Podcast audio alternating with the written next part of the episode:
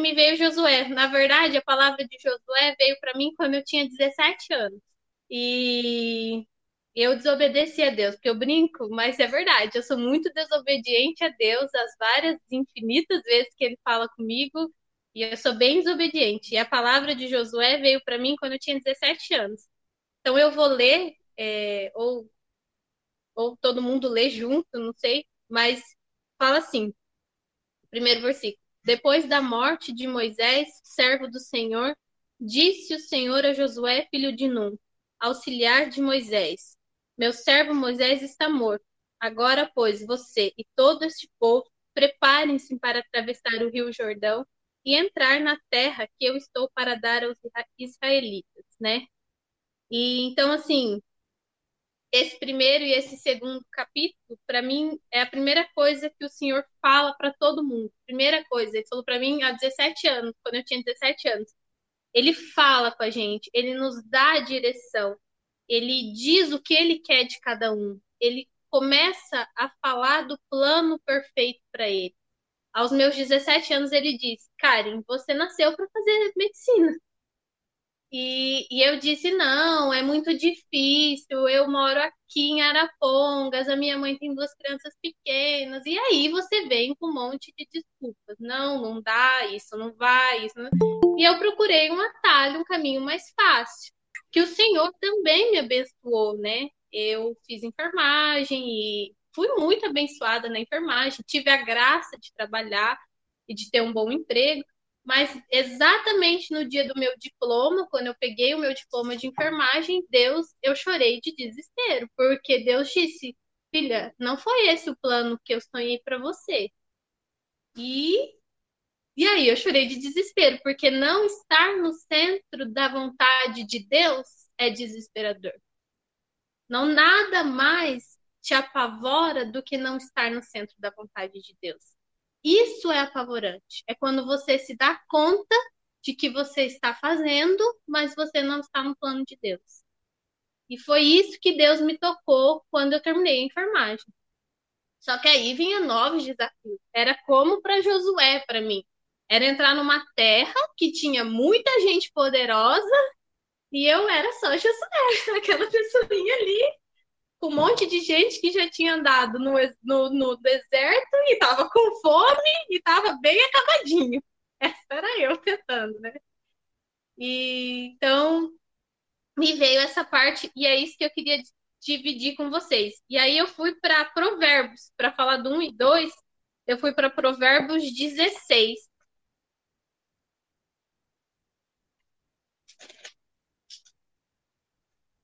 E aí, o primeiro versículo que eu quero ler é o 16, 2, porque era isso para mim. Todos os caminhos do homem lhe parecem puros, mas o Senhor avalia o espírito.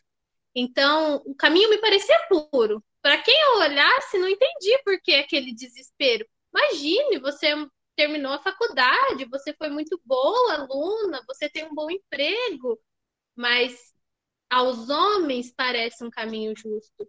E, mas os planos não são esses. É o Senhor que avalia o espírito, né? Então, hoje eu quero falar de atitude, mas eu também quero falar de obediência, porque durante todos esses tempos eu vivi na desobediência, conhecendo a palavra do Senhor. Eu era desobediente.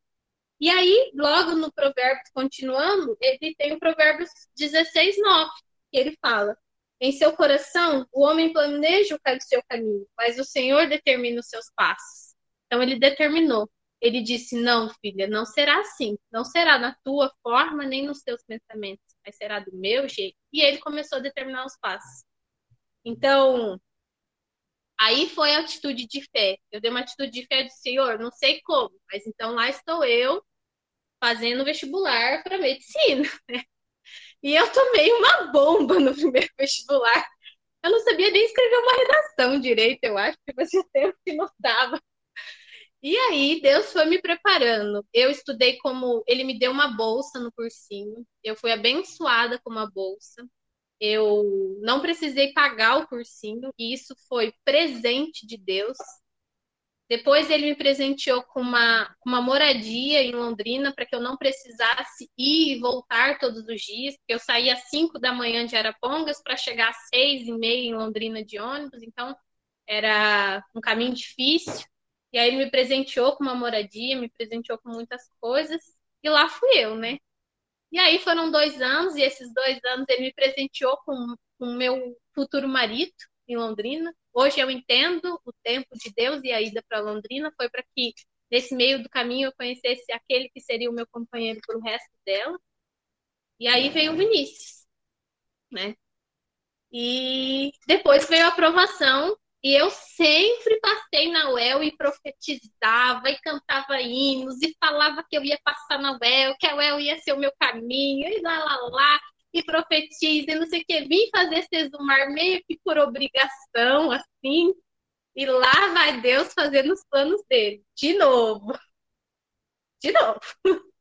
E aí eu passei em Maringá, na Sesumar, e todas as coisas deram. E poucas pessoas sabem, mas foi o último ano que quem tinha curso superior podia concorrer ao FIES. E eu fiz o eu sou FIES, né? Eu só fiz a faculdade de medicina graças ao FIES. E foi o último ano que quem tinha curso superior podia concorrer. Então, lá Deus mostrando que ele é Deus e que ele abre as portas. Porque para mim não tem outra explicação se não é Deus abrindo as portas, né? E lá ele abriu. E aí, depois dessas duas palavras, eu quero ir pra, voltar para Josué e ler o quarto, né? Então, o, ter, o 3 e o 4. Eu li o primeiro e o segundo. Daí o terceiro fala: Como prometi a Moisés, todo lugar onde puserem os seus pés, eu darei a vocês. Seu território se estenderá do deserto ao Líbano e do grande rio, o Eufrates, toda a terra dos Hititas, até o Mar Grande, no oeste. Então, daí, aqui me, sempre me chamou a atenção, ele fala, eu prometi, mas todo lugar onde puseres os seus os pés, tem sempre uma ação. E aí que eu acho que é a segunda parte. Primeiro, então, Deus fala com a gente, dá a direção e diz quais são os planos dele pra gente, ele bota os sonhos e suscita os sonhos no coração. Segundo, por mais do sonho, ele não diz para você, ó, oh, fica parada, que por mais que é o sonho que eu tô colocando, você vai realizar ele manda você fazer uma coisa. Então, aí que eu acho que é o dar o passo de fé e atitude, né? É, ele manda você sair, porque ele fala que é onde puseres os pés. Não é onde você está olhando ou sentadinha. Você tem que fazer alguma coisa para estar. Tá.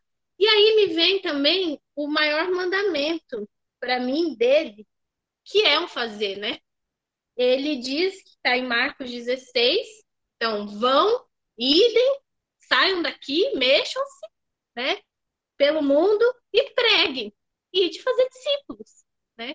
Então a maior obra dele já vem com o mandamento de tipo, mexa, para de ficar parado. Olha. e é isso que eu acho que Deus quer da gente. Ele não quer o, o, o, o morno, né? A estaca, parado, a falta de movimento. Ele quer o agir da gente, né? E aí a gente tem que começar. Ele vai direcionando e começar. E acho que nesse ponto na minha vida que eu queria testemunhar foi isso. Deus me deu coragem de agir. Por mais que o medo era muito grande, eu confesso a vocês que vim para Maringá era repleto de um medo. Não consegui o FIES, foi repleto de um medo. É, pagar a primeira mensalidade sem saber se eu ia conseguir foi repleta de medo. Então, mas eu vim. Eu agi, mesmo com medo, com muito medo. E aí Deus vai conversando, né? Falando. E, e, e é isso que eu gostaria de testemunhar. O mexer tem que ser em Deus também. O id também tem que ser em Deus. E aí vem o 5. Ninguém conseguirá resistir a você todos os dias da sua vida, assim como estive com Moisés, estarei com você nunca o deixarei e nunca o abandonarei. E aí, para mim, é a máxima de Jesus, e eu brinco com todo mundo que eu sou a filha mais amada, me desculpem, mas eu sou, porque desde que eu nasci, eu nunca me senti, nunca, nunca, nunca, nunca me senti desamparada. E eu acho que eu tive várias vezes que eu poderia testemunhar a noite inteira, a vida inteira das vezes em que Deus me amparou e de que dessa passagem, de que ninguém conseguirá resistir a você todos os dias da sua vida. Assim como estive com Moisés, estarei com você. Nunca o deixarei, nunca abandonarei. Então, mesmo no maior dos medos, eu senti a mão de Deus comigo. E aí, é, ele também fala em Hebreus, que eu acho muito lindo, e eu vou ler Hebreus, porque para mim é lindo. É Hebreus é, 13, 5. E ele fala exatamente isso. Nunca, deixar, nunca deixarei, nunca o abandonarei. Podemos, pois, dizer com confiança: O Senhor é o meu ajudador. Não temerei o que me podem fazer os homens. Então, essa também foi outra passagem que ele me deu é, quando eu vim para cá que não era para temer, que não era para duvidar. E é isso que eu acho que na caminhada, nessa atitude de fé que eu quero dizer que a gente tem que ter. Tem que não, não se sentir, não deixar o medo paralisar, porque às vezes o medo faz isso. Ele paralisa a gente e a gente para a obra do Senhor. Só que daí não vai ter esse testemunho que eu estou dando aqui para vocês hoje se a gente se deixar paralisar pelo medo. E não só hoje, esse testemunho eu creio em Deus, ele vai perdurar enquanto eu viver. Até o último dia que eu puder dar o suspiro e dizer o que, o que Paulo disse, que eu combati o meu bom combate e que lá no céu eu vou viver eternidade com Cristo. Eu acho que todos os cristãos devem ter isso com convicção no seu coração. E aí, para mim, Hebreus. E aí vem um que eu acho que são as características que todo cristão deve ter. E ele deixa bem claro seja forte e corajoso, porque você conduzirá esse povo para dar a terra que prometi sob juramento aos seus ante antepassados. Somente, somente, seja forte e muito corajoso. Tenha o cuidado de obedecer a toda a lei que o meu servo Moisés lhe ordenou. Não se desvie dela nem para a direita, nem para a esquerda, para que você seja bem-sucedido por onde quer que ande tem várias coisas nessa parte que eu quero dizer. Primeiro que ele manda a gente ser duas coisas: ser forte e corajoso. Força na física tem a ver é, quando você faz uma força, você provoca movimento e aí volta no ação. É, é ser robusto, mas o que eu acho mais bonito é da física. Quando você faz uma força, o que estava parado tende a movimentar. Então, para mim é isso, da força que volta lá. E coragem, eu fui pesquisar, coragem significa, uma dos significados dela é firmeza de espírito para enfrentar a situação. É, não é ser destemido, não é ser o primeirão, é só ter coragem para enfrentar aquela situação que lhe foi imposta. Pode ser uma situação que, ao parecer dos outros, é pequena, mas para você é difícil. Mas você tem que enfrentar. E quando você enfrenta, com Jesus, essa vitória ganha, né? Essa batalha ganha. E aí que eu acho mais bonito, ele coloca aqui, para que você seja bem-sucedido. Ele coloca para que você seja bem-sucedido na tua missão, tem uma coisa antes que você tem que fazer, que é o andar e obedecer à lei de Cristo. Não tem sucesso se não for em Cristo. Não tem obediência se não for na palavra. Isso Deus me ensinou muito aqui em Maringá. E aí eu vejo a maravilha de Deus na nossa vida, né? E aí me alegra, porque quando eu estava mais desamparada, quando as coisas me pareciam mais distantes, quando a voz de Deus estava fininha, ele me mandou um outdoor, uma passagem bíblica e embaixo tinha assim: ser. Eu mandei uma mensagem naquele ser caiu no e-mail do Cláudio, o Cláudio me convidou para ir na casa dele e no momento que eu entrei na casa do Cláudio, eu senti a presença do Espírito Santo eu vi. Eu senti que Jesus estava me acolhendo, ele estava dando o que eu estava necessitando, que era uma força, uma energia, um alimento. Eu estava me distanciando tanto dele, tanto, estava ficando tão difícil aguentar a faculdade, pessoas que não comungavam da mesma fé, Tava tão difícil viver aquilo, e aí ele me deu a igreja. Ele me deu e me ensinou, me fortaleceu. E aí, a partir daquele minuto, eu fui cheia do Espírito Santo de novo, eu e o Vini. Nosso casamento foi mais abençoado, nossa família foi mais abençoada, nossa casa foi mais abençoada. Pude ter uma igreja, que é hoje que eu comungo com vocês, que isso é ser igreja. Então, todas essas noções foram. Então, que coisa mais maravilhosa, sempre falo pro Vini, que a gente foi muito abençoado.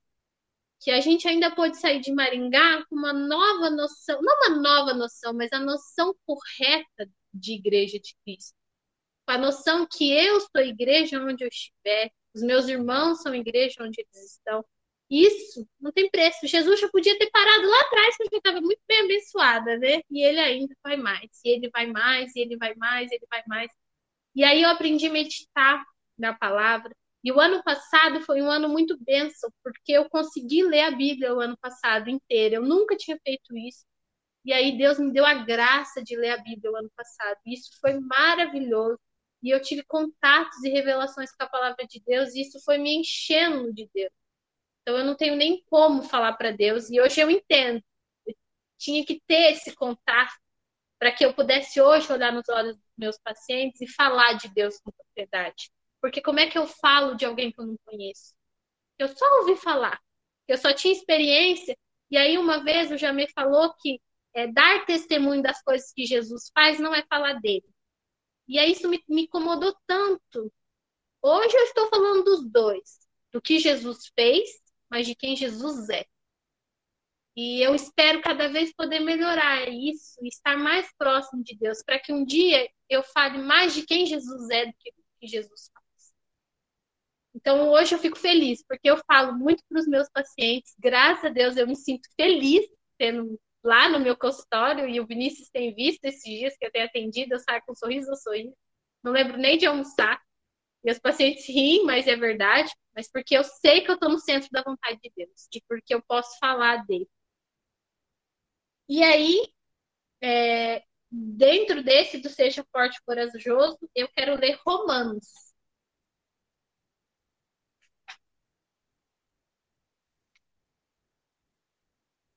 Romanos 8. Primeiro eu vou ler o 26.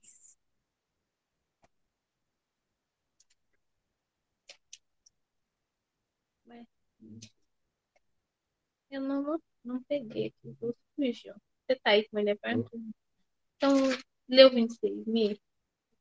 26. Também o Espírito semelhante nos assiste em nossas fraquezas, porque não sabemos orar como convém mas o mesmo Espírito intercede por nós sobremaneira com gemidos inexprimíveis. Então, o que eu queria dizer é que Deus, ele primeiro age na gente também. Do seja forte e corajoso, ele vai agir na gente para dar essa força e coragem. Ele vai nos ensinar a orar, nos ensinar a pedir, ele vai mexer no nosso eu. E aí depois em Romanos, no mesmo 8:28, ele fala: Sabemos que todas as coisas cooperam para o bem daqueles que amam a Deus, daqueles que são chamados segundo o seu propósito. Então, aí ele mexe no caminho. Só que tem sempre uma condição, segundo o seu propósito, não o meu propósito. Então, primeiro o agir de Deus vem dentro, depois o agir de Deus vem fora.